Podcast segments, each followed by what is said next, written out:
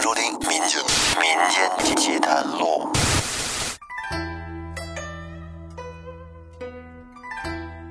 各位听众朋友，大家好，欢迎收听由复古宇航员电台制作、喜马拉雅独家播出的《民间奇谈录》，我是老岳。这一期咱们说《聊斋》啊，你也说《聊斋》，我也说《聊斋》，喜怒哀乐一起都到那个心头来。这个故事啊，叫《瑞云》，是《聊斋志异》中的一篇，是一个反转性非常强的故事。那大家一块儿来听听。话说以前在杭州啊，有一个女子，是当地的一个名妓，哎，妓院里的名妓，名叫瑞云。这个女子是色艺双绝，琴棋书画样样精通。咱们说以前的妓女啊，跟现在的可不一样啊，不是啊，现在也没有妓女，就是说以前的妓女门槛是非常高的。妓院的老鸨子通常是从小就开始培养，培养这孩子琴棋书画，哎，等他长到一定的年龄，才开始出来捞金啊，接客。这就跟投资一样，哎，到了后期就该回报了，这不吗？瑞云这妓院的老鸨子，在瑞云十四岁那年，就准备啊。让他开始接客，他就跟瑞云商量。瑞云告诉老鸨子说：“这是奴家第一次接客，可不能草草了事，这个一定得重视起来。价格可以由妈妈决定，但是呢，所接待的客人则需要奴家自己选择。您看，这么一来，这接客的门槛可就高了。”老鸨子说：“可以，没问题，那咱们就定下了。”价格是十五两银子，你看妈妈培养你一场也不容易，咱这价格呀可不能定低喽。对于这价格呢，瑞云也同意，于是就开始接待客人了。瑞云开始接客的这消息一放出去，在当地可就传开了，人们都开始传说这丽春院头牌有个叫瑞云的小姑娘，哎呦可好了，现在开始接客了，走吧，咱们一块看看去。反正瑞云这一出山呀，在当地是名噪一时。哎，当地的那些富商还有贵族子弟，每天都争着抢着排着队来见瑞云，并且呢，来的时候都不空着手来，都带着礼物啊，有见面礼。如果说这礼物贵重，哎，老鸨子就跟瑞云说，瑞云就接待。当然啊，人家这接待是很文明的，陪客人下棋作画，你看多文雅呀。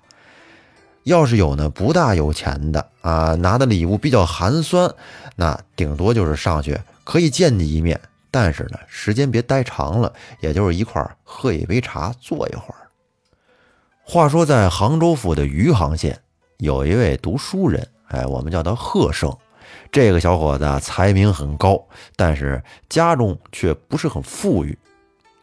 贺生啊，在最近也听说了丽春院的偷牌。瑞云特别好，哎，琴棋书画样样精通。贺生呢是非常仰慕瑞云，一直也想见见，但是啊，他不敢有非分之想，于是他就敛了一下家里值钱的东西，哎，拿出了一份微薄的礼物，希望呢去丽春院可以一睹瑞云的芳容。他心里琢磨着，这瑞云小姐每天阅人无数。应该不会看不起寒酸的读书人吧？他心里是这么想的。结果呢，拿着礼物去了丽春院，还真就见到了瑞云。哎，果然和他想的差不多。瑞云对他的款待是十分的殷勤。两个人坐在桌前是聊了半天。瑞云对贺生啊印象还不错。只见他眉目含情，然后。提笔写了一首诗，送给了贺生。这诗是怎么写的呢？何事求江者，蓝桥扣小关，有心寻玉楚，端指在人间。贺生看了这首诗之后，哎呦，心中狂喜呀！他琢磨着，瑞云都这么写了，他肯定是对我有意思呀。他还想再跟瑞云说些什么。就在这时。突然，小丫鬟来禀报说有客人来了。既然这样，贺生就没法在这继续待下去了。于是呢，他便仓促告别。回到家以后，把那诗从口袋里掏出来，哎，然后在书桌前反复的阅读，哎，越读越美，越读感觉越幸福。他现在啊，简直就是为了瑞云是魂牵梦绕的。又过了一两天，贺生这儿想瑞云呢，怎么办呀？实在是太思念了，我又想见他了。这种感觉让他情不自已，于是呢，他便又准备好礼物，接着去丽春院见瑞云。这次去了，瑞云还是十分高兴地接待他，并且悄悄地对贺生说：“咱们可以相聚一晚吗？”贺先生一听，他是喜忧参半，对瑞云说：“我乃一介穷苦读书人，只有一片痴情。”可献于知己，我拿来的礼物已然竭尽全力，现能够一睹芳容，已经心满意足了。至于肌肤之亲，不敢痴心妄想。可以说啊，要是想有肌肤之亲，这和生必须得再拿银子，要不然老鸨子也不同意呀。瑞云听完了贺生说的，有点不太高兴。哎，然后两个人就这么相对坐着，也没说话。再说老鸨子见贺生在屋里坐了很长时间也不出来，他便频频的示意瑞云给他使眼色，催促贺生赶紧离开。贺生这才回去。贺生回到家以后是郁郁寡欢的，脑子里呀想的全是瑞云，他就琢磨着，这么着也不是回事儿啊。我是真想跟瑞云在一块待一宿。其实说实话，要是能待一宿，就是让我倾家荡产，我也乐意呀。不过就待一宿，这天亮以后还是得分别，还是要承受相思之苦，这用情更深。到时我怎么能忍受呢？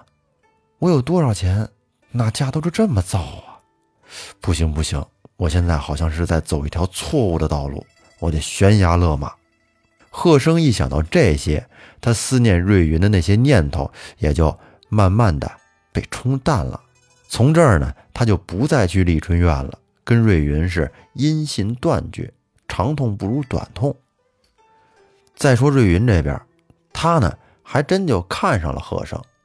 自从他接客以来，虽然说也接了不少了，但是呢，还没有一个跟他这儿过过夜。贺生突然就不过来了，这让瑞云心里觉得很烦闷。这客人啊，陆陆续续的来了好多，但是几个月了还没有找到一个合适的能跟他过夜的人。这个事儿让老鸨子很生气，因为这么做直接影响到老鸨子的生意了。您想啊，普通接客多少钱？那睡一宿觉多少钱呢？那价格不一样。老鸨子有心打算强迫瑞云，但是呢，想到以后还得长期合作，哎，暂时啊就先隐忍不发，暂时啊就先隐忍了，没有说出来。这一天，有一个秀才带着礼物过来了，要见瑞云。老鸨子收了礼，这人来到瑞云房里坐下，俩人说了一会儿话。你说这说话就说话吧。哎，聊了一会儿，只见秀才站起来，用他那手指头朝着瑞云的额头按了一下，说：“可惜呀，可惜。”说完，这秀才就走了。等瑞云送客回来，哎，大家伙一看，他这额头上怎么了？这是怎么有一个像墨一样的指头印儿呢？瑞云对着镜子一看，确实是。然后呢，他拿水洗了洗，但是发现不管用，这个黑手印是越洗越清楚。哎呀，这是怎么回事啊？后来过了没几天，只见这墨痕在他脑门上是越来越大，越来越大，一点没有消退的迹象。甭管是怎么擦怎么洗，根本就不管用。后来就这么一直过了一年多，这块黑色的痕迹呀，已经。蔓延到了左右颧骨以及上下鼻梁，这相当于给瑞云破了相了。见到他的人就没有不耻笑他的，而且他从事的这个工作本身就是靠脸吃饭的，靠着模样来接待客人的。这么一来，慢慢的就没有再来找他的客人了。老鸨子一看这情况，给他愁坏了，愁得直嘬牙花子。你说给这丫头身上投了那么多钱，这前前后后的花了多少心思呀？这下倒好，正经的客人这还一个没接呢，给我弄出这么一档子事儿来，这不就相当于砸手里了吗？投资失败。于是这老鸨子对瑞云可就不像之前那么好了。要不说在他们这一行没有无缘无故的爱呢，都是利益驱使嘛。从这儿，老鸨子的本来面目就露出来了。他把瑞云的那些好衣服、好首饰全给夺了去，让他那是接不了客了，去干粗活，和那些婢女们一块干活。这瑞云打小娇生惯养的，身体很弱，他干不了重活。你让他挑水、劈柴火，那时间长了他也受不了。于是瑞云变得是一天比一天憔悴起来。都说没有不透风的墙，有一天。贺生就听说了瑞云这个事儿了，听说瑞云现在变得跟以前可是不一样了，人不人鬼不鬼的，现在天天的就跟那些丫鬟们一块干活呢。贺生听说了之后呢，便来看望瑞云。见到他之后，只见是蓬头垢面，正在厨房里干活呢，那模样长得是真丑啊，就跟鬼一样。瑞云这正干着活，发现旁边有人，这猛地一抬头，四目相对。只见是贺生，当时就一惊，赶紧转头看向墙壁，以遮盖他那丑陋的面容。反正现在这模样是挺影响自尊的。贺生看了之后，心里不是滋味想当初这么一个如花似玉的美人，现在竟然成了这种样子。于是他便去找老鸨子说，愿意出钱赎瑞云做妻子。老鸨子一琢磨。反正现在瑞云也这样了，之前在他身上投资的那些，现在眼瞅着也是回不来了。指他干粗活能回多少钱呢？还真就不如把他给卖了，哎，能减少一点损失。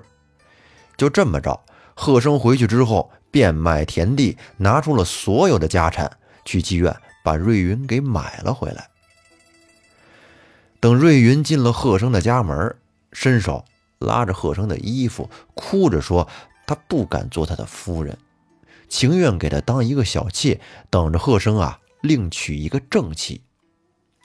可是贺生说，人生所注重的是知己，你走运的时候能拿我当知己，我怎么能因为你失意了就忘了你呢？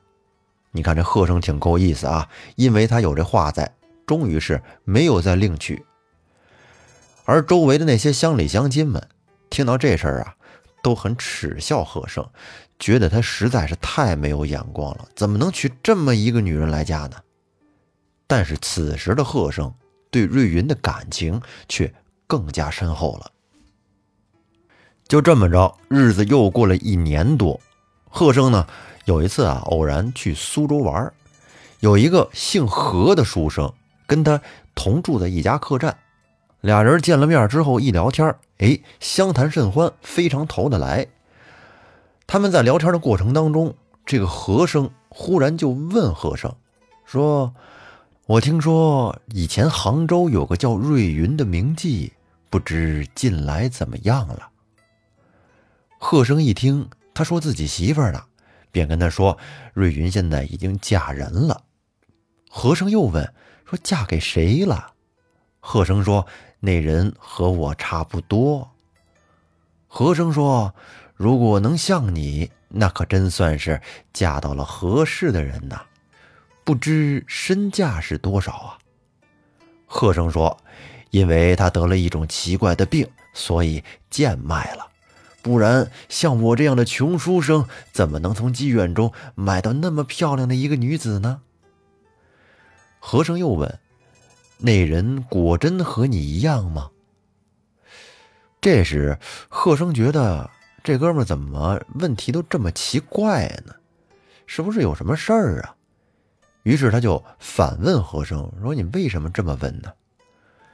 只见和生笑着说：“仁兄，实不相瞒，我曾见到过瑞云的芳容，很可惜，她绝世佳人流落到那种地方。”于是我就使了一点小法术，遮掩了他的光彩，以保护他的纯真，留着等待真正爱怜他的人去赏识他。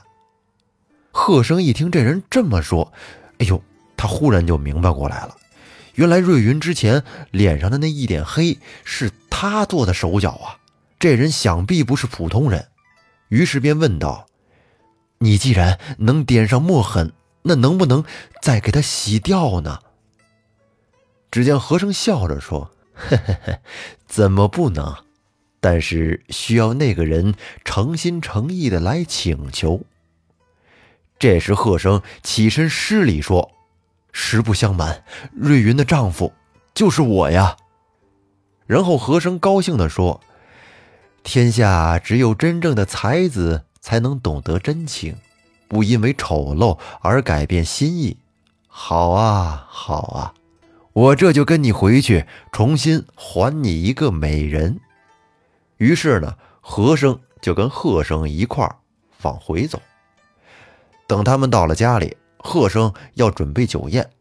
只见和生制止住他说：“兄长，先让我施行法术好不好？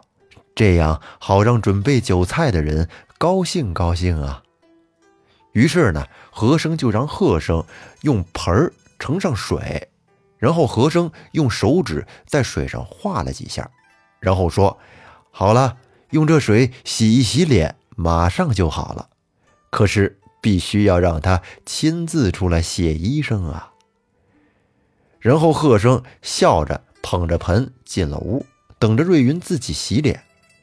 结果瑞云拿着水一洗脸，神奇的事情发生了，他脸上的墨痕果然随着水全都掉了，那小脸蛋上重新又恢复了光洁艳丽，就跟当年一模一样。这下夫妻二人非常高兴啊！他们一块儿出来要拜谢和珅，但是当他们出了屋之后，只见客人已经不见了，是找遍了整个院子也没有找到。这下他们心里都明白了，这和珅原来是个仙人呢。好，瑞云这个故事说到这儿就结束了。其实这很像。我们身处的这个复杂的社会啊，诱惑我们的东西实在是太多了。那么，我们内心追求的到底是什么呢？其实这和瑞云特别像。大部分人追求的瑞云是那个花魁，是那个妓女瑞云。但是，谁又能发现瑞云在美丽外表下的内涵呢？能发现的人肯定是有的，但是很少。大家听完之后，有没有什么一些特别的感受呢？欢迎在节目下方评论留言。那感谢您的收听，咱们下期再见，拜拜。